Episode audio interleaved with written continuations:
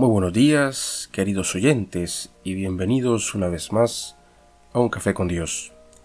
La mañana de hoy tendrá como lectura base el capítulo octavo del Santo Evangelio según San Lucas, a partir del versículo 26, y nos dice lo siguiente. Llegaron a la región de los Gerasenos, frente a Galilea al desembarcar, le salió al encuentro un hombre de la ciudad, poseído por demonios. Desde hacía mucho tiempo andaba desnudo y no vivía en ninguna casa, sino en el cementerio. Al ver a Jesús se puso a gritar y se postró ante él diciendo a voces, Déjame en paz, Jesús, Hijo del Dios Altísimo. Te ruego que no me atormentes. Es que Jesús mandaba al espíritu impuro que saliera de aquel hombre Muchas veces se había apoderado de él, y entonces lo ataban con cadenas y con grillos, pero rompía las ataduras, y el demonio lo arrastraba a los despoblados. Jesús le preguntó, ¿Cómo te llamas? Él contestó, Me llamo Legión, porque habían entrado en él muchos demonios, y le rogaban que no los mandara volver al abismo. Había allí una gran piara de cerdos paciendo en el monte, y le suplicaron que les permitiera entrar en ellos. Él se lo permitió. Los demonios salieron del hombre y entraron en los cerdos, y la piara se lanzó al lago por un precipicio y se ahogó. Viendo los pastores lo ocurrido, huyeron y lo contaron en el pueblo y en los caseríos. La gente fue a ver qué había sucedido, y al llegar encontraron al hombre del que habían salido los demonios, sentado a los pies de Jesús, vestido y en su sano juicio, y se llenaron de miedo. Los que habían visto cómo había sido librado el endemoniado lo contaban, y toda la gente de la comarca de los Gerasenos rogó a Jesús que se fuera de allí porque estaban llenos de miedo. Él subió a la barca y regresó. Por su parte, el hombre de quien habían salido los demonios le pidió que le dejara ir con él, pero Jesús lo despidió diciéndole, Vuelva a tu casa y cuenta lo que Dios ha hecho contigo. Y él se fue publicando por todo el pueblo lo que Jesús había hecho con él. Este, queridos oyentes, es uno de los grandes milagros que ha realizado nuestro Señor Jesús y que han quedado consignados en el Santo Evangelio de San Lucas. Pero ahora hay dos preguntas que pueden venir a nuestra mente una vez habiendo escuchado este texto. La primera es, ¿por qué sintieron miedo los habitantes de esa región donde Jesús realizó el milagro? ¿Y por qué solicitan que Jesús abandone precisamente esa región? Podemos responder a la segunda pregunta diciendo que es consecuencia de la primera, es decir, el mismo temor que ellos sintieron al enterarse y algunos al ver lo que Jesús hizo, los pudo directamente motivar a que ellos se fueran. Pero ¿no era más tenebroso ver al endemoniado y saber que de alguna manera el demonio estaba haciendo estragos en la vida de este hombre? ¿No era acaso de alguna forma eh, un, tener misericordia con este hombre al ver lo que Jesús había hecho al sanarlo? ¿No era algo mucho mejor haber visto a ese hombre vestido, sentado a los pies de Jesús, en una actitud ya distinta, en una especie de normalidad frente a lo que solía ser? ¿No implicaba acaso eh, un cierto trabajo para el pueblo tener que atraparlo, tener que encadenarlo y, vivir como de alguna manera este proceso continuamente, ya que él rompía otra vez las cadenas y volvía a sus andanzas habituales? ¿Por qué entonces ese miedo? ¿Por qué entonces ese rechazo de Jesús? Primeramente debemos decir que es un miedo que no se sustenta en un tema, digámoslo así, espiritual, no es un temor precisamente a aquello que Jesús estaba haciendo, es un temor a las consecuencias de lo que aparentemente a sus ojos implicaba el accionar de Jesús era un temor a la pérdida de los bienes materiales, que normalmente va asociada a, ese, a esa decisión de cargar la cruz y seguirlo. Ellos se impactaron al ver cómo esa piara de cerdos había salido de alguna manera eh, por ese risco y, se habían ahogado, es decir, esa pérdida material que implicaban esa piara de cerdos.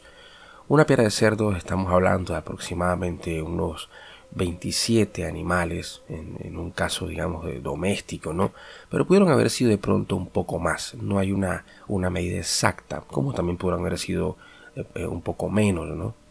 Pero recordemos que en el texto se nos dice que los que estaban ahí presentes y vieron eran pastores, es decir, se dedicaban propiamente al cuidado de estos animales y obtenían obviamente beneficios de ello. Al ver que esos beneficios se perdían, viene un temor y entonces de alguna manera dice, eh, si este sujeto que está aquí presente sigue haciendo más este tipo de, de, milagros o este tipo de acciones, porque muy seguramente había mucho más que hacer, como siempre, ¿no? En esa región había mucho más milagros que, que podían hacerse y había muchos más individuos que quizás estaban en condiciones iguales a las, del, a las de este endemoniado o quizás peores, ¿no? Pero ciertamente cualquiera de esos milagros ellos pensaron que iba a implicar una pérdida de un tipo de eso, ¿no? una pérdida material. Entonces, de alguna manera, Jesús ahí, este sujeto, lo que iba a hacer era a beneficiar a algunos, pero en cierta forma iba a traer realmente eh, pérdidas financieras y económicas para los otros ya acababa de suceder, ya acababan de ver cómo por sanar a uno pues se perjudicaban económicamente otros. Así que ese temor de que de alguna manera eh, la estabilidad del sistema económico o, o, las propiedades o los bienes materiales es lo que los lleva a ellos a preferir seguir con sus bienes materiales y con sus endemoniados, incluso al interior de su comunidad, que verlos libres en ese amor y en esa misericordia. Y precisamente es lo que nos lleva a nosotros a reflexionar hoy en ese tomar la cruz y seguir a Cristo. Ese tomar la cruz es algo que siempre va a implicar un sacrificio. La cruz es pesada, la cruz es incómoda, la cruz no es fácil de manejar. Incluso nuestro Señor Jesucristo, cuando tomó la cruz eh, en el relato de ese camino a la crucifixión, nos los muestra, nos los enseña, Él mismo nos los dice. El que quiera venir en pos de mí, tome su cruz y sígame. Pero también nos habla de que hay que calcular el costo de tomar esa cruz. No es un tomar ligera, es un saber que en ese tomar van a haber renuncias, que van a haber de alguna manera esos combates espirituales con nosotros mismos, donde no queremos rechazar o no queremos renunciar a lo que sabemos que desagrada a Dios, pero que de alguna manera nuestra voluntad trata de, imponerse. Ese mismo temor empieza también en un momento a, tocar la puerta de la vida del cristiano, decir, realmente eh, siento temor a tener que cambiar mi estilo de vida, a tener que dejar de hacer aquello que aparentemente me hacía feliz.